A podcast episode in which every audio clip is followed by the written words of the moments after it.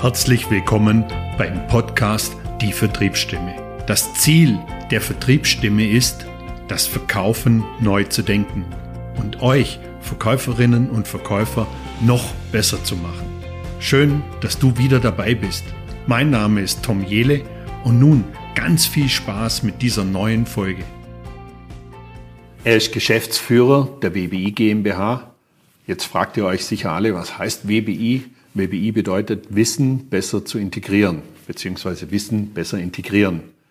Er hat ein Ehrenamt als Obmann eines Fußballvereins.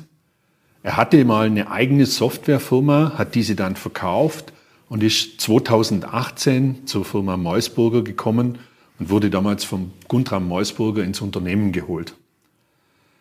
Er ist unheimlich sportlich. Er hat mir erklärt, er fährt Mountainbike und das ohne Strom. Er macht so Dinge wie eine Transalp, zwei Wochen, wo er über 30.000 Höhenmeter hinter sich bringt. Er geht gern Skifahren. Er ist gerne in der Natur. Herzlich willkommen, Alexander Koblinger von der WBI.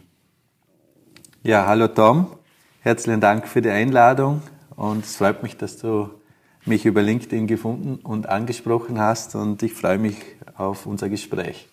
Ja, du, vielen Dank, dass du dir die Zeit nimmst, heute mit mir das Gespräch zu führen, mir die, das Interview für die Vertriebsstimme zu geben. Ich möchte ganz kurz vielleicht ein bisschen was zu der WBI sagen. Du darfst es natürlich gern, gerne auch noch ergänzen. Ähm, ich habe für mich mitgenommen, die WBI ist ein junger digitaler Spin-off der, von der österreichischen Firma Meusburger. Die Firma Meusburger hat fast ein Vierteljahrhundert lang an das Wissensmanagement bis zur Perfektion hin optimiert. Das wurde entwickelt von dem Guntram Meusburger und daraus entwickelte sich diese WBI-Methode, was die Grundlage für den Erfolg und das rasche Wachstum von dem Unternehmen Meusburger war und ist. Ihr stellt heute als digitaler Spin-off mit 20 Mitarbeitern, ich glaube, das müsste ungefähr hinhauen. Ja, knapp 20 Mitarbeiter sind wir. Auch anderen Unternehmen zur Verfügung. Ich möchte mit dir heute noch, oder ich möchte mit dir heute über das Thema, warum die Ressource Wissen oft unterschätzt wird, sprechen. Und du hast mir im Vorgespräch gesagt, Wissensmanagement ist vergleichbar mit Qualitätsmanagement. Und wir sprechen natürlich auch darüber, wie Wissensmanagement in Vertriebsorganisationen helfen kann. Habe ich noch was Wesentliches vergessen über die WBI oder über Meusburger, dann bitte kannst du es gerne noch ergänzen. Na, du hast es schon sehr schön ausgeführt. Ähm, es ist tatsächlich ein sehr spannendes Thema. Vielleicht klingt es erst einmal ein bisschen abstrakt oder akademisch, Wissensmanagement, aber in der Praxis ist das sehr, sehr spannend äh, und auch wirklich äh, in den täglichen Alltag von den Mitarbeitern eingeflechtet. Und wie du gesagt hast, äh, wurde das bei Mausburger schon vom Gründer von Georg Mausburger begonnen. Ähm, Georg Mausburger war ein sehr interessanter Mensch, der sehr viel gereist ist und in dieser Zeit auch nach äh, Japan gekommen ist, beispielsweise, weil er dort äh, als einer der ersten Vorarlberger japanische Maschinen gekauft hat. Und so ist er mit dieser Kaizen-Methode, mit diesem KVP auch in Berührung gekommen und hat dann schon sehr früh in seinem Unternehmen begonnen, äh, zu schauen, wie seine Prozesse laufen in der Produktion, hat dann Post-its an den Maschinen gesehen, äh, wie die Mitarbeiter sich Stichworte gemacht haben, wie sie gut produzieren können und hat dann schon sehr früh begonnen, das ähm, aufzusammeln, äh, festzulegen und dann auch strukturiert zu verteilen. Und das war sozusagen die Geburtsstunde vom Wissensmanagement beim Eusburger. Also das war kein Selbstzweck, sondern ganz einfach pragmatisch aus, aus dem Willen, das Unternehmen gut zu organisieren und nicht immer die Dinge wieder mehrfach zu erzählen. Mhm. Und so hat sich das dann entwickelt und äh, jetzt stehen wir da, wie es du ausgeführt hast. Mhm. Ich, mu ich, muss noch eins kurz nachschieben für die Zuhörerinnen und Zuhörer. Wir sitzen hier in Hohenems in Vorarlberg äh, im neuen Gebäude von der Firma Meusburger, das ihr, glaube vor zwei Jahren bezogen habt, oder? oder? Wir haben es äh, im April 2022 bezogen. Ah, okay. Und nach einem guten Jahr Bauzeit sind wir termingerecht dann eingezogen und freuen uns da über diesen modernen Standort. Wahnsinns tolles Gebäude, wirklich tolle Räumlichkeiten. Wir haben einen speziellen Raum, um diese Aufnahme jetzt hier zu machen. Also wirklich alles da, was man braucht, wirklich sehr beeindruckend. Aber ich möchte zu dem Thema Wissensmanagement mal ein bisschen einsteigen. Warum wird Wissensmanagement, du hast gesagt, es wird in Unternehmen oft unterschätzt. Warum wird es oft unterschätzt? Ja, ich, ich vergleiche das äh, gerne äh, mit dem Qualitätsmanagement. Viele Firmen haben in der Vergangenheit auch eine bestimmte Qualität produziert und irgendwann Ende der 90er Jahre ist es dann einfach äh, aufgekommen, dass man sagt, irgendeine Qualität reicht uns nicht, wir müssen dort Qualität standardisieren, definieren, Prozesse einführen und so hat sich dann ein Qualitätsmanagement oder eine ISO-Zertifizierung herausgebildet, weil es einfach ein wichtiges Thema für die Unternehmen war. Und wenn wir heute in unser Unternehmen schauen, dann sprechen wir alle von, das Know-how ist das Wichtigste, unser Wissen ist das Wichtigste. Äh, unsere Mitarbeiter sind äh, ein Schlüssel für Erfolg. Ähm, und trotzdem gehen wir sehr unbedacht mit dem Wissen der Mitarbeiter um. Also jedes Unternehmen macht das natürlich irgendwie, äh, auch gut, aber oft sehr unbewusst und unstrukturiert. Und da würde ich sagen, äh, das macht das Thema so interessant, beziehungsweise da glauben wir dran, äh, dass im, im, im demografischen Wandel und mit dem Fachkräftemangel äh, dieses Thema noch viel wichtiger wird. Und wenn es wichtiger wird und wir es besser organisieren wollen als Manager, dann wird es dann auch irgendwann bestimmte Prozesse dazu brauchen, ein Bewusstsein. Ähm, was ist wirklich Wissen, wichtiges Wissen fürs Unternehmen und wie gehen wir damit um und welche Rollen brauchen wir dazu? und wie stellen wir sicher, dass das äh, strukturiert abgelegt ist und verteilt wird. Also es ist wie in Rotterdam am Schiffshafen, da haben die Container auch nicht alle eine andere Form oder eine andere Größe, sondern das auch, äh, wird, werden die Container standardisiert, nummeriert und ganz ähnlich verhaltet sich mit dem Wissen, dass man auch das Wissen versucht zu standardisieren, damit die Wissenslogistik im Unternehmen gut funktioniert. Mhm. Das, das ganz schönes Bild mit den Containern, finde find ich sehr schönes Bild. Was, was mir gerade direkt in, in Sinn kommen ist, wenn ich jetzt, ich denke immer natürlich gleich wieder in den, in den Vertriebsprozess rein. Äh, Vertrieb sammelt ja, hoppla, Vertrieb sammelt ja sein Wissen auch in Form von Dokumentation, zum Beispiel im CRM, was natürlich oftmals sehr kundenbezogen ist. Wie reagiert denn der Vertrieb auf Wissensmanagement? Wenn ihr mit Vertriebsorganisationen sprecht? Oder ist es grundsätzlich überhaupt für eine Vertriebsorganisation interessant, darüber nachzudenken, über so ein Wissensmanagement? Was sind da deine Erfahrungen? Weil ich kenne das aus der Vergangenheit, äh, dass oftmals, ja, es gibt zwar ein CRM, aber da wird halt so nicht wirklich viel eingepflegt. Dann wird halt das Nötigste eingepflegt, oftmals aus Zeitgründen, oftmals aus andere Gründe. Wie sind deine Erfahrungen da in, in Vertriebsorganisationen, wenn ihr darüber sprecht? Ja, also wie ich vorher gesagt habe, äh, Meusburger wurde ja von Georg Meusburger gegründet, der war der Techniker und Anfang der 2000er wurde dann das Unternehmen in zweiter Hand vom äh, Guntram Meusburger übernommen und er war der Vertriebs- und Marketingstratege und hat dann das Unternehmen von ca. 200 Mitarbeiter heute auf 1700 Mitarbeiter skaliert, äh, vor allem über den Vertrieb. Ja, der äh, Vertrieb im Hause Meusburger ist äh, extrem strukturiert und geplant. Und ähm, der Vertrieb arbeitet bei uns mit, äh, mit drei Systemen. Das ist äh, einerseits ein sehr, sehr weit entwickeltes CRM, ähm, das sehr, sehr spezifisch äh, das abdeckt, was wir für den Vertrieb brauchen arbeitet natürlich mit, mit Kommunikationsmitteln wie Outlook und arbeitet mit dem Wissensmanagement. Mhm. Und wenn man ein CRM sehr optimiert einsetzen will, dann ist ein Schlüsselelement natürlich auch bestimmte Definitionen. Ich würde da gerne ein Beispiel erzählen, das sehr banal klingt, aber wenn ich zum Beispiel ein CRM pflege und darüber spreche, wie viele Kunden ich habe, dann muss ich definieren, was ist ein Kunde. Meisburg hat 23.000 Kunden und irgendwann hat man mal gesagt, ja, wir müssen definieren, wann ist ein Kunde. Und mittlerweile gibt es dazu ein Wissensdokument, wo diese Definition genau hinterlegt ist. Und da gibt es einen, einen Kunden, einen schlafenden Kunden, einen reaktivierten Kunden, einen Key-Account-Kunden. Es gibt äh, einen äh, A-Kunden, also bei uns ist das in so einem Neunerfeld, äh, A, B, C und nach dem Potenzial, wie viel Potenzial hat der Kunde und wie viel von dem Potenzial schöpfen wir aus. Also all das sind Definitionen, die wir fix festlegen und über die niemand im Hause Mausburger diskutieren muss. Ähm, wir stellen jedes, äh, jeden Monat 10, 20 neue Mitarbeiter ein und die haben Zugriff auf diese Wissensdatenbank und die können dort sofort nachlesen, wie ein Kunde richtig klassifiziert wird. Und über diese Definitionen schafft man es natürlich, das CRM auch äh, richtig zu befüllen und dann die Auswertungen haben dann auch eine Qualität. Und bei den Auswertungen ist dann wieder genau gleich. Wenn wir darüber reden, wie ein Potenzial bei einem Kunden ist, dann müssen wir nicht darüber diskutieren und das ist allgemein die gemeinsame Wissensbasis zwischen den Vertriebsmitarbeitern.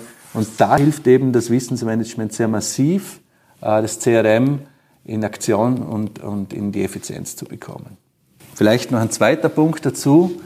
Äh, Mausburger hat äh, als Hauptprodukt Stahlplatten, aber auch alles drumherum, insgesamt über 90.000 Produkte. Äh, jedes Quartal kommen 1.000 bis 2.000 Produkte hinzu. Ähm, wir haben 300 Außendienstler. Es ist eine wirkliche Challenge, diese Produkte an den Vertrieb hinauszubekommen. Dass die alle das Gleiche sagen und alle die gleichen Vorteile äh, wissen. Und auch das passiert über das Wissensmanagement. Also wenn wir eine neue Produktgruppe einführen, dann gibt es bei uns zu jeder Produktgruppe einen Vertriebsleitfaden, wo genau drinnen steht, warum haben wir das eingeführt, was ist der Mehrwert, wie heben wir uns da ab gegenüber dem Mitbewerb, was ist der Nutzen für den Kunden. Und das wird über das Wissensmanagement dem Vertrieb zugespielt. Mhm. Gibt es denn da eine Verbindung zwischen CRM und Wissensmanagement, dass ich sage, okay, wenn ich Kunden klassifiziere, gibt es direkt eine Online-Verbindung zwischen den Systemen, dass ich sage, okay, ich weiß nicht genau gerade, wie ich ihn klassifiziere, ist ein A, B, C oder was auch immer Kunde, klicke ich mal schnell drauf und gucke mir das an, wie die Kriterien sind oder wie, wie, wie läuft das ab?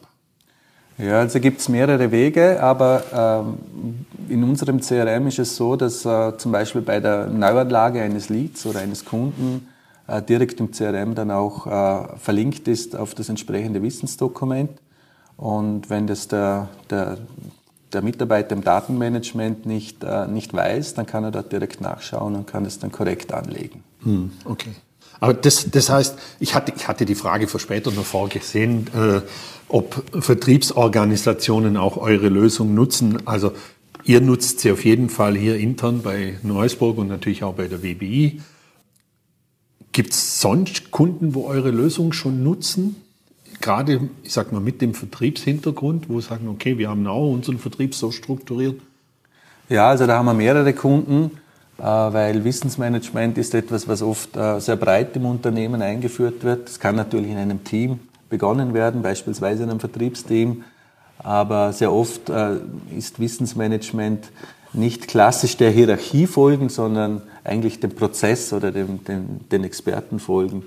Und da haben wir mehrere Kunden, wo, wo Wissensmanagement auch im Vertrieb einsetzen, eben um, um beispielsweise auch eine Neueinführung zu unterstützen. Also wenn man beispielsweise ein, ein neues ERP einführt oder ein neues CRM einführt, dann passieren während dieser Einführungsphase sehr, sehr viele Definitionen. Da muss man sich überlegen, wie läuft der Prozess, äh, wie, welche Felder brauchen wir. Und das ist ein optimaler Zeitpunkt, um diese Definitionen dann eben auch strukturiert in einem Wissensmanagement abzulegen, mit dem Lieferanten auch zu diskutieren. Also Wissensmanagement hört an der Unternehmensgrenze nicht auf. Und dann wenn das mal eingeführt ist, natürlich das weiterzuführen. Und da haben wir mehrere Kunden, die das machen und, und speziell im Vertrieb nutzen und auch fürs Reporting. Mhm. Also äh, viele Auswertungen macht man im Business, äh, im BI-Tool oder im, direkt im ERP, aber nicht jeder Mitarbeiter hat da Zugriff auf die Auswertungen und äh, die Vertriebsmitarbeiter werden dann auch mit, mit Schlüsselauswertungen dann über das Wissensmanagement informiert. Mhm. Jetzt was für Branchen, Unternehmen, ihr, ihr macht es sehr spezifisch, ihr definiert eure Kunden. Gibt es so spezielle Branchen und Unternehmen, die eure Zielgruppen sind? Ich weiß zum Beispiel auch, dass abseits der Businesswelt, wobei das ja auch Business ist, auch zum Beispiel in, in, in Sportvereinen eingesetzt wird. Du hast mir erzählt, in dem Sportverein, wo du Obmann bist, setzt dir das System auch ein. Aber wenn wir jetzt nochmal auf den Business-Teil zurückgehen, was sind so speziell, für welche Unternehmen sagst du, wow, genau, die brauchen das? Oder braucht es einfach jeder? Ja, da würde ich sagen, wenn ich Eigentümer eines Unternehmens wäre, wäre das etwas vom Ersten, das ich bei mir einführen würde. Also insofern ist, äh, ist der Umgang mit Wissen sicherlich für jedes Unternehmen und für jeden Unternehmer, der etwas langfristig denkt, äh, ein wichtiges Thema. Er muss sich er muss sich Gedanken machen, was mache ich, wenn ein Experte von mir in Pension geht oder sich im Unternehmen verändert oder das Unternehmen verlässt. Wie, wie schaffe ich es, dass ich mein Unternehmen da das Wissen von den Mitarbeitern in der Organisation halte und, einfach in die Zukunft ausgerichtet äh, entwickeln kann.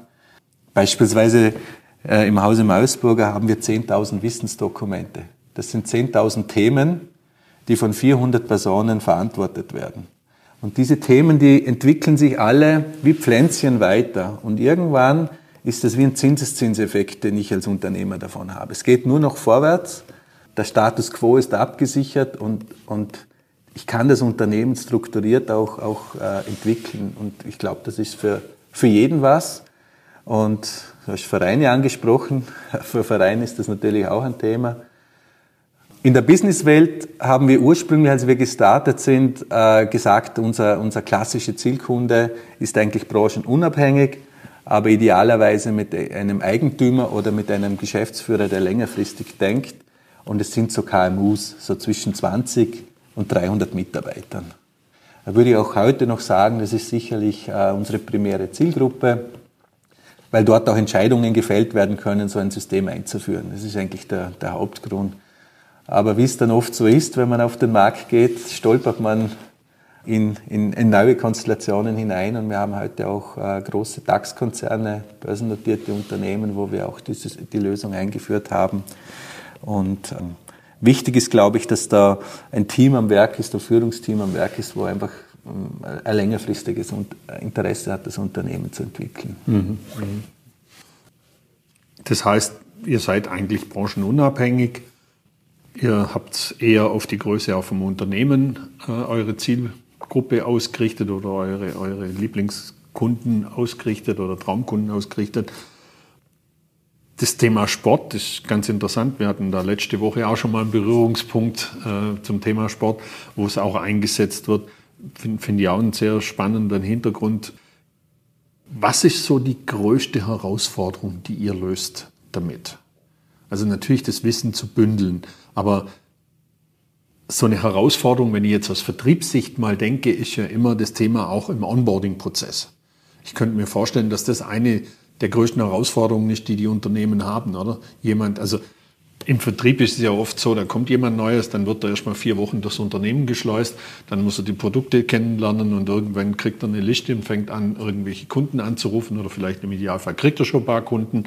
Das heißt, wenn ich es schaffe, diesen Prozess von, was weiß ich, sechs Monaten auf drei Monate zu reduzieren, dann hat es ja einen extremen Mehrwert von Unternehmen. Ist das einer der, der Punkte, wo ihr sagt, okay, das ist eine der größten Herausforderungen, Verkürzung vom Onboarding-Prozess, jemand schnell auf Flughöhe zu bringen? Oder was sind so die drei Hauptpunkte, wo du sagst, das sind, wenn das die Herausforderungen sind, sind mir genau die richtigen? Ja, guter Input. Also äh, ein, ein großer Bereich spielt hinein eben in, in, ins Onboarding und in die Personalentwicklung. Und wenn, wenn eine Wissensbasis mal da ist, äh, dann ist das natürlich äh, eine, eine große Hilfe beim Onboarden von äh, Mitarbeitern. Ähm, wie, wie vorher ausgeführt, im Haus Meusburger beispielsweise starten jeden Monat 10, 20 neue Mitarbeiter. Und viele unserer Kunden und auch Meusburger macht es so, dass wenn ein neuer Mitarbeiter den Arbeitsvertrag unterzeichnet, dann bekommt er zugleich einen Zugriff auf die Wissensdatenbank im Onboarding, auf eine Onboarding-Plattform. Und ähm, aus unternehmerischer Sicht ist das sehr interessant, weil dann hat der Mitarbeiter die Möglichkeit schon, bevor er den ersten Fuß in die Tür stellt, sich da mal zu informieren. Wo kaufe ich Baken? Wie läuft das mit der Spesenabrechnung? Wie schaut das Organigramm aus? Wie schaut es in meinem Fachbereich aus, wenn ich beispielsweise im Verkauf starte? Das sind das so die wichtigsten Themen. Da kann sich also da schon im Vorfeld einlesen. Ist auch aus Führungssicht ein sehr interessanter Aspekt, weil wenn der am ersten Tag kommt, dann sehe ich auch, wie ernst es der meint, bei uns zu starten. Äh, es ist oft ein sehr guter Indikator auch für die spätere Performance von so jemandem, weil, weil einfach die Grundmotivation auch sichtbar wird. Und er kommt auch schon vorbereitet herein. Und dann ab dem ersten Tag hilft es natürlich auch enorm, dass dieser Mitarbeiter sich selbst äh, Informationen beschaffen kann und nicht andere Mitarbeiter stören muss und nachfragen muss. Und so verkürzen wir oder minimieren wir natürlich den Onboardingsprozess massiv. Ähm, das geht dann aber auch über die Zeit, wo der Mitarbeiter im Unternehmen tätig ist, dass er einfach seine Themen äh, übernimmt und entwickelt.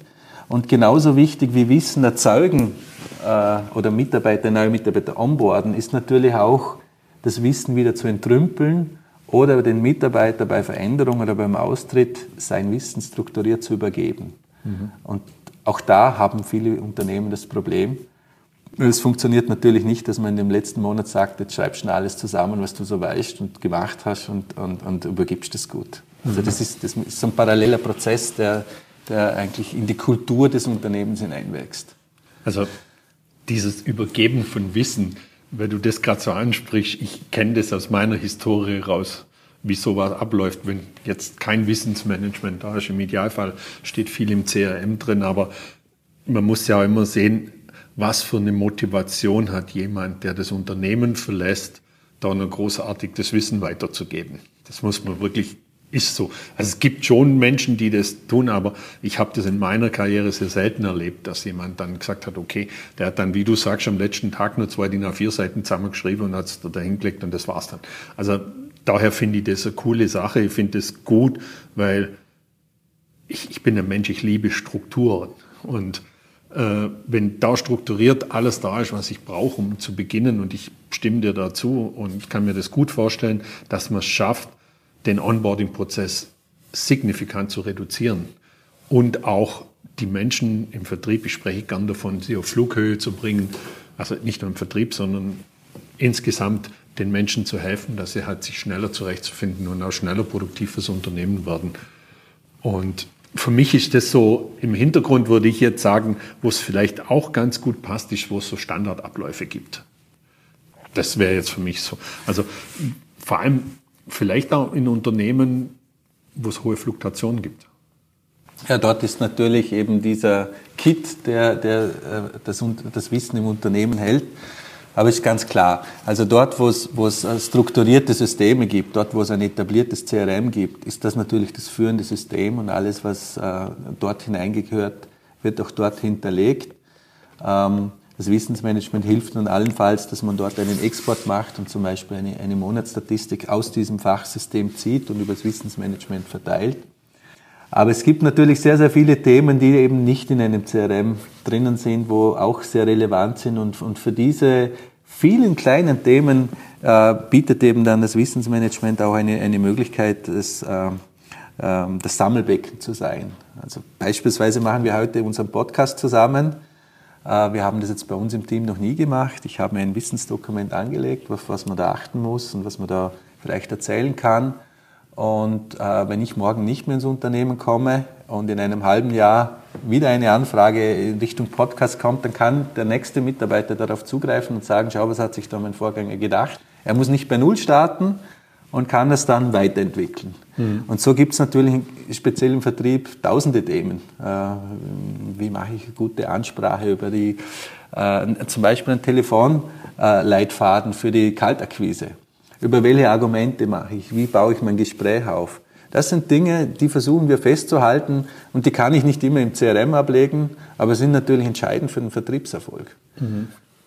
Ja, sicher spannend äh, und wichtig, dass man auch da so gewisse Strukturen hat, wo man sagt, okay, ich habe zumindest so einen Ablauf definiert. Ich bin ja kein Freund davon, von vorformulierten Sätzen, die man dann abliest, aber mir geht schon auch immer darum, wenn ich mit äh, äh, Coaches arbeite, dass wir eine Struktur da drin haben, die dann auch zielorientiert bearbeitet oder abgearbeitet wird. Also sich, sowas ist sicher auch eine, eine ganz tolle Geschichte, wenn man sowas standardisiert irgendwo reinbringen kann. Da sind wir gerade dabei bei dem Thema Akquise. Also jetzt seid ihr ein junges Spin-off. Ihr seid auf Neukunden angewiesen und natürlich eure Bestandskunden weiterzuentwickeln. Wie, wie kommt ihr heute an eure Kunden? Also das Thema ist ja eigentlich aus dem Eigenbedarf entstanden und, und irgendwann äh, es ist, war es einfach so ein bedeutendes Thema auch oder ein, ein, ein Baustein, dass sich Mausburger so positiv entwickeln konnte, dass wir einfach gesagt haben, dass das muss doch für andere Unternehmen auch interessant sein. Und da hat man sehr früh äh, sich mal mit einem, mit einem MVP oder mit einem Prototypen auf den Markt gewagt. Und dort zu Beginn war das natürlich sehr viel über die Bestand, bestehenden Netzwerke, also über persönliche Netzwerke, über Geschäftsbeziehungen, äh, die man hatte. Und ich sage mal, die ersten 50 Kunden sind, sind so entstanden. Auch sehr personenbezogen, natürlich auch über die über Guntram Mausburg als Eigentümer oder über die Führungskräfte im Hause Mausburger. Und äh, als man dann gesehen hat, das funktioniert, hat man das dann, äh, hat sich das Team entwickelt und so haben wir heute also äh, sehr viele Kanäle, über die wir an neue Kunden kommen. Ich habe es vorher angesprochen, wir natürlich suchen wir uns spannende Firmen heraus, die in unser Zielsegment passen. Ähm, also die Zielgruppe ist zum Beispiel auch ein Wissensdokument bei uns, wo wir das mhm. genau definiert haben machen es über das Telefonmarketing, wo wir die ansprechen. Wir, wir machen es nach wie vor über Netzwerke, auch über Partner, die, die über Netzwerk versuchen, äh, verfügen und uns hineinempfehlen, also beispielsweise Unternehmensberater oder Softwareunternehmen, die uns weiterempfehlen. Und natürlich auch die digitale Welt. Äh, das ist unser, unser Thema, wie wir jetzt auch äh, skalieren wollen. Ähm, wir sind bis jetzt im deutschsprachigen Raum unterwegs und sind dann natürlich auf auf äh, Social Media unterwegs mit, mit, mit Kampagnen ähm, und auch mit Marketing-Automatisierung, wo wir einfach versuchen, spannenden Content an die Zielgruppe zu tragen und so das Interesse zu wecken. Mhm. Wenn, wenn, uns das gelingt, dann, äh, das ist also so momentan unsere Herausforderung, dieses sperrige Thema Wissensmanagement äh, sexy zu machen und den Mehrwert schnell aufzuzeigen dass, dass sich jemand an uns wendet. Äh, wenn wir dann einmal zum Kunden hinkommen und ihm die Philosophie und, und die Möglichkeiten zeigen, dann haben wir eigentlich äh, immer sehr, sehr positive Resonanz und, und schaffen es dann auch, die Kunden zu gewinnen. Mhm. Aber wir sind kein, kein klassisches äh, Software-SaaS-Startup, das da äh, menschenlos skaliert. Ich bin da sowieso etwas auch skeptisch. Äh, man, man erwähnt immer die, die Firmen, die so durch die Decke gehen.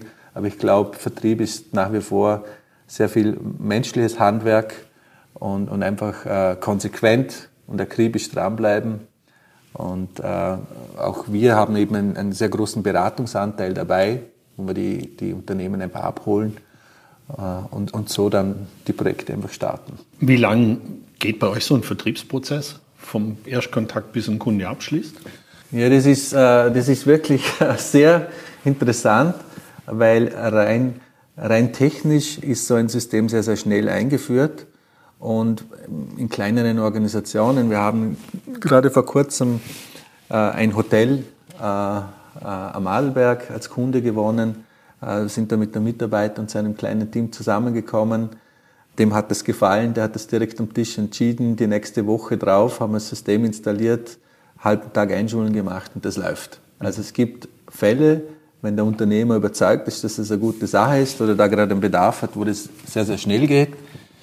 Äh, Wissensmanagement einzuführen ist ja auch nicht so ein, ein, großes Projekt wie zum Beispiel ein ERP einzuführen, sondern es geht sehr schnell und man kann es Zug um Zug dann entwickeln. Ist keine Big Bang Einführung. Und daneben haben wir natürlich Kunden, oft sind es größere Projekte, wo wir dann über ein halbes Jahr oder Jahr begleiten, bis das budgetiert ist und geplant ist und alle abgeholt sind. Aber so im Schnitt würde ich sagen, ein durchschnittlicher Saleszyklus geht bei uns zu sechs Monate. Sechs Monate. Mhm. Wenn wir jetzt zurückkommen zu dem, was begeistert dich denn am Wissensmanagement, dich persönlich? Warum hast du dich entschieden, das Thema zu machen? ja, das ist sehr, da bin ich eher zufällig hingefallen.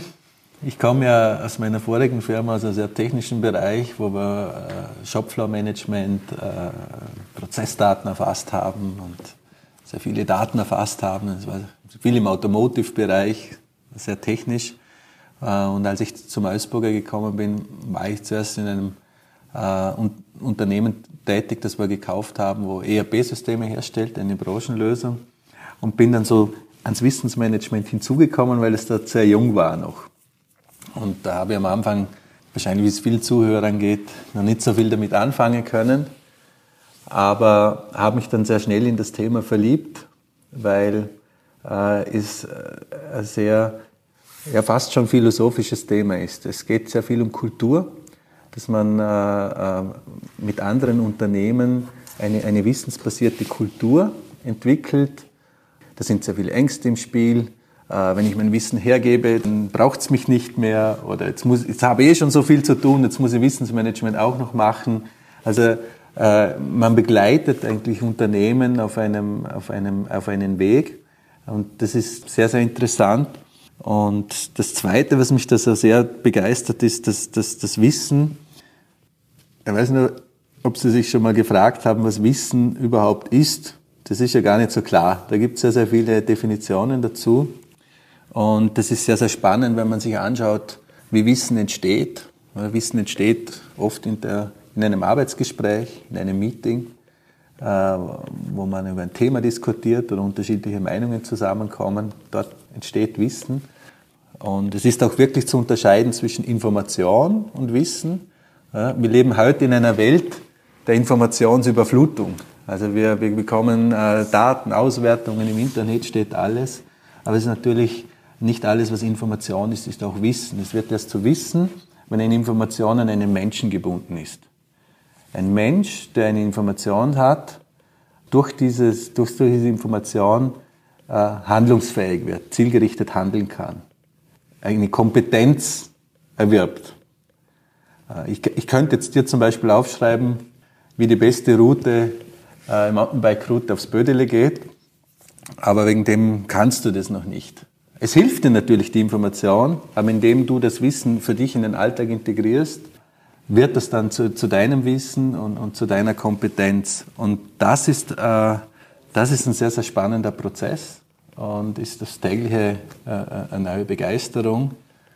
Äh, wenn, man, wenn man so ein System etabliert hat wie bei uns, dann ist es ja so, dass ich äh, in meinem Team jedes Wissensdokument, das sich weiterentwickelt oder neu entsteht, da werde ich benachrichtigt als Führungskraft. Und so sehe ich, äh, wenn ich am Morgen in die Firma komme, ist das wie das tägliche Zeitungslesen.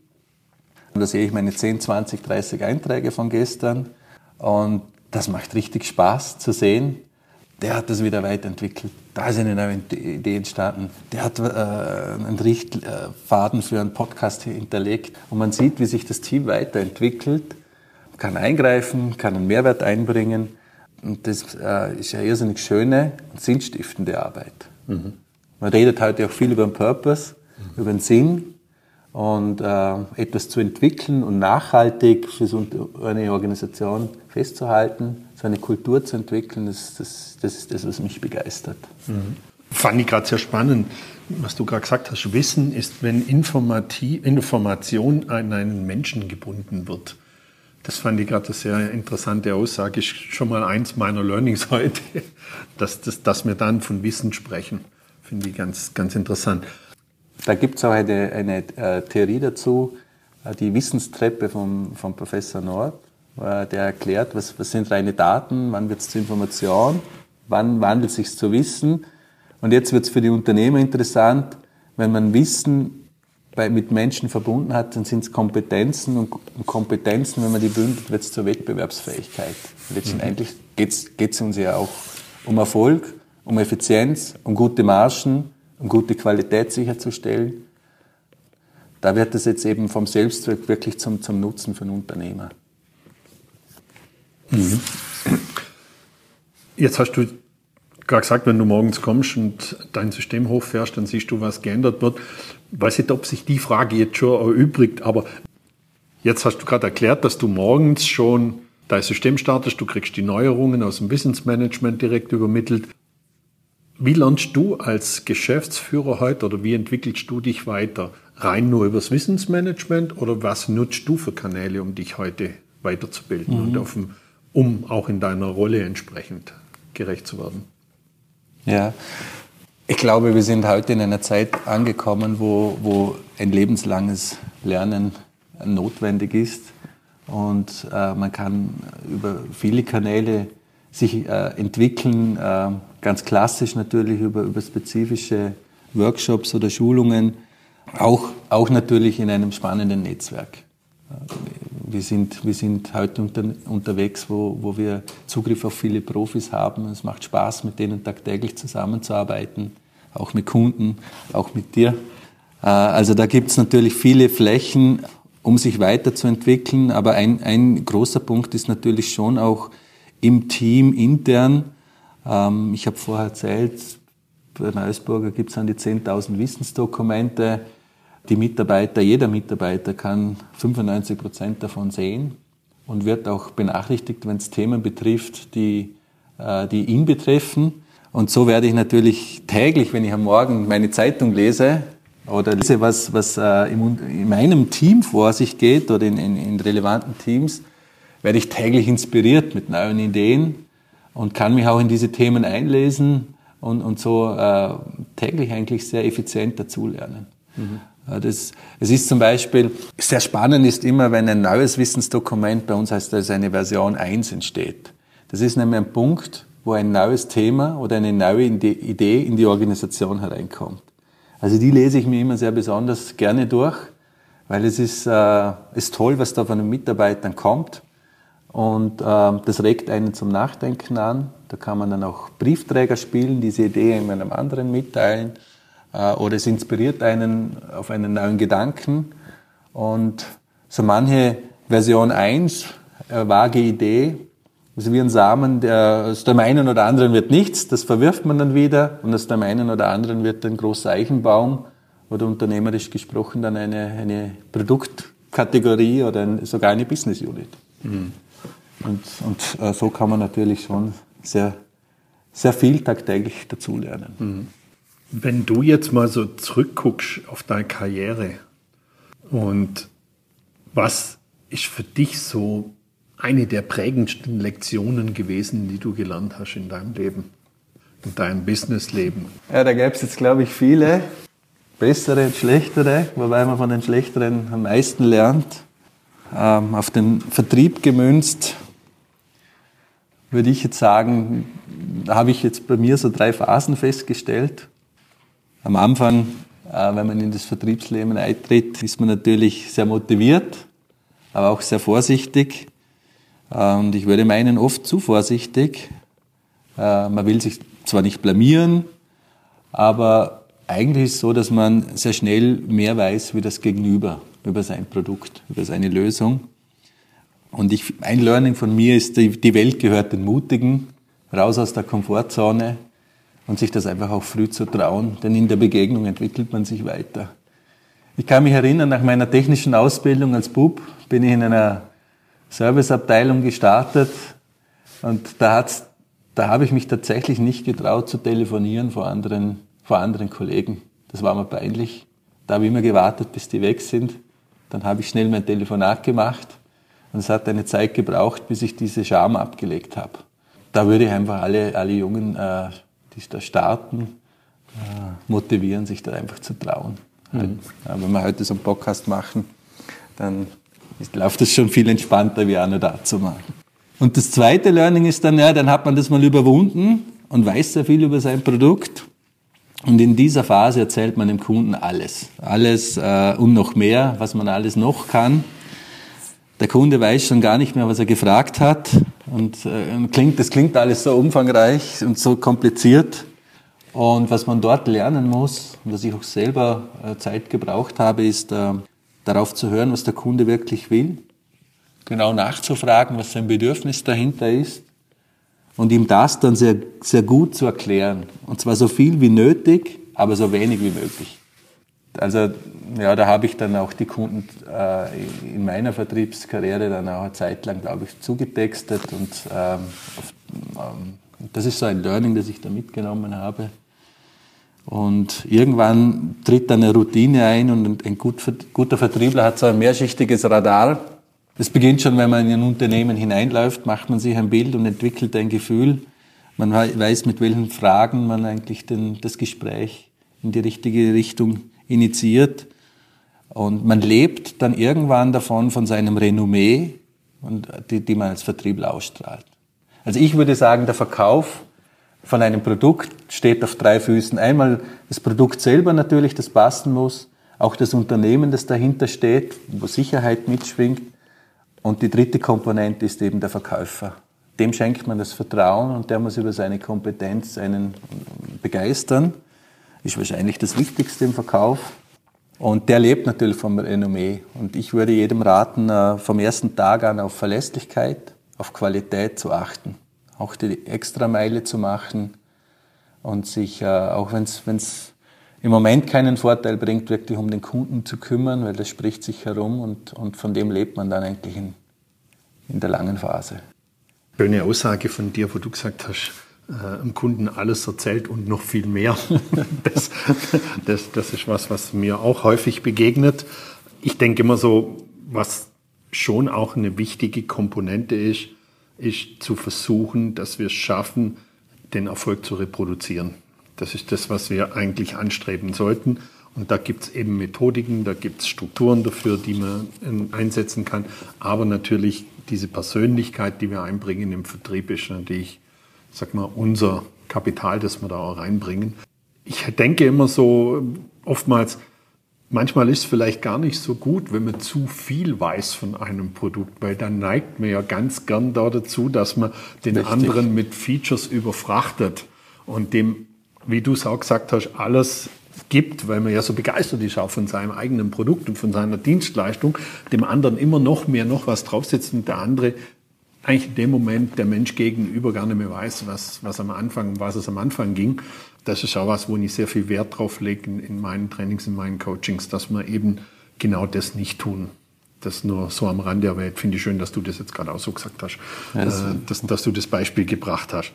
Würde ich, würde ich genau, genauso sehen, kann ich also das nur bestätigen.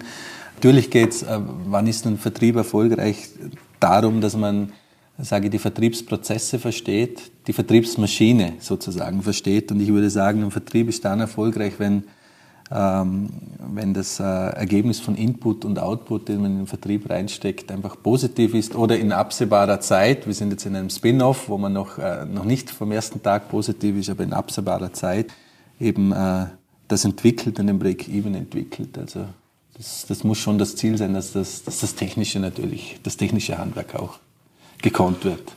Man muss sein Handwerkszeug im Griff haben, definitiv. Also das gilt auch für den Vertrieb und gilt ganz, ganz speziell auch für den Vertrieb. Wir sind jetzt schon von der Zeit her ziemlich weit. Auch für dich natürlich meine Abschlussfrage, meine letzte Frage. Was war denn dein schönster Tag in deinem bisherigen Berufsleben? auch hier gibt es einige schöne Momente. Leichter wird es mir im Privaten fallen. Da war war es natürlich die Geburt meiner drei Kinder und die schöne und späte Hochzeit mit meiner Frau, die mir im Übrigen auch im Beruf äh, immer als wertvoller Ratgeber zur Verfügung steht, weil sie, weil sie mich und das Umfeld sehr gut kennt. Äh, Im Berufsleben würde ich sagen, eine der, der, der schönsten Momente war sicherlich im letzten Jahr, als wir plötzlich aus dem Nichts angerufen wurden äh, vom Medienhaus und äh, das Gegenüber gesagt hat, wir gratulieren euch zum Vorarlberger Digitalpreis 2022. Da waren wir richtig verdattert und haben uns natürlich gefreut und waren uns nicht ganz sicher, ob das eine Ente ist. Aber es war es natürlich nicht. Das war drum so schön, weil es ein Preis ist, den man, für den wir nicht eingereicht haben, sondern von der Jury einfach äh, ausgewählt worden, gesehen worden und, und dann auch ausgewählt worden. Also das ist ein schönes für Künstler wäre es der Applaus und das ist einfach ein schönes Feedback. Und äh, es war ein schönes Projekt, das Projekt David, äh, bei dem es darum geht, dass wir ausbildende Betriebe betriebsübergreifend zusammenschließen und die Ausbildungsqualität und die Digitalisierung für die Fachkräfte von morgen vorantreiben. Und äh, wir als WBI da die Plattform äh, gestellt haben, das Projekt begleiten dürfen bis heute. Also sehr positives Projekt auch, mit jungen Menschen, mit motivierten Lehrlingen, mit vielen Unternehmen, über 60 Unternehmen, die sich da zusammengeschlossen haben. Und warum war es für mich besonders schön? Es war nämlich ein Projekt, bei dem ich selber gar nicht so viel beigetragen habe. Es war ein Projekt, das äh, ein Mitarbeiter von mir getrieben hat. Und was gibt es Schöneres als Führungskraft zu sehen, wenn da engagierte Mitarbeiter eine Idee betreiben und die aufgeht und sie, und sie dann auch die Lorbeeren dafür einsammeln können. Und ja, ich würde würd da sagen, es ist wie mit dem Statement von Colonel John Hannibal vom A-Team. Ich, ich, liebe es, wenn ein Plan funktioniert. und das war, war da so. Und hat natürlich auch unser Thema ins Scheinwerferlicht gerückt. Das Thema mhm. Wissen, Digitalisierung. Das war ein, ein, sehr schöner Moment letztes Jahr, wo dann auch die eine oder andere Feierlichkeit danach noch gekommen ist. Zum Beispiel auf der Interactive West durfte man das Projekt vorstellen. Tolle Bühne, mhm. super Veranstaltung. Ja, war, das war cool und wurde auch gefeiert dann im Anschluss. So, so muss es sein. Vielen Dank, dass du das mit uns geteilt hast. Sicher eine, eine, tolle Erfahrung, die du da machen durftest. Und für alle Zuhörerinnen und Zuhörer, wer das A-Team nicht kennt, einfach mal googeln. Vielleicht noch ein bisschen jünger, der soll es mal googeln. Ganz spannende Geschichte. Ja, Alex, bis hierher mal vielen Dank. Ich versuche immer so drei so Learnings für mich irgendwo mitzunehmen. Äh, ich habe mir jetzt einfach mal so, während wir gesprochen haben, so ein paar Notizen gemacht und für mich ist so ein Punkt wirklich, das für mich so ein Learning ist, ist, dass wir durch Wissensmanagement es schaffen, diesen Onboarding-Prozess zu reduzieren. Das heißt, wir werden schneller produktiv dadurch. Das ist für mich eigentlich eines der wichtigsten Learnings.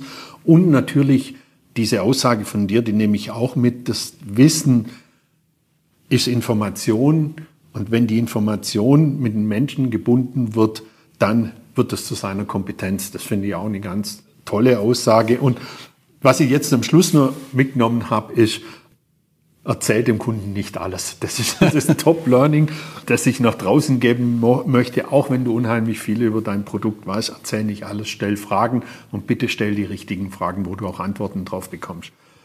Ja, wenn ihr mehr da draußen über den Alex erfahren wollt, äh, findet ihr natürlich alles in den Show Notes. Ansonsten auch natürlich unter äh, LinkedIn. Ich verlinke das natürlich, auch eure Webseite dazu. Mir bleibt jetzt nur Danke zu sagen. Danke, dass du hier warst oder danke, dass ich bei euch sein durfte und mir so einen wertvollen oder uns so einen wertvollen Input geliefert hast. Und ich hoffe, dass ihr da draußen was mitnehmen konntet aus dem Gespräch. freue mich, wenn ihr meinen Kanal abonniert. Alex, Dir vielen Dank, vielen Dank, dass ich hierher kommen durfte und vielen Dank, dass du dir Zeit genommen hast für das Interview. Ja, ich bedanke mich auch bei dir, Tom, für die tolle Vorbereitung und äh, ich hoffe und freue mich, dass wir uns nicht zum letzten Mal gesehen haben und äh, auf Vertriebsebene in Verbindung bleiben. War ein super angenehmes Gespräch und vielen Dank. Vielen Dank. Suchst du auch nach neuen Wegen im Verkauf? noch besser zu werden und deine Vertriebseffizienz zu steigern, dann lass uns gerne miteinander sprechen. Ruf mich einfach direkt an oder schick mir eine E-Mail. Mehr Infos zu mir und meiner Tätigkeit findest du auf meiner Webseite tomjele.com.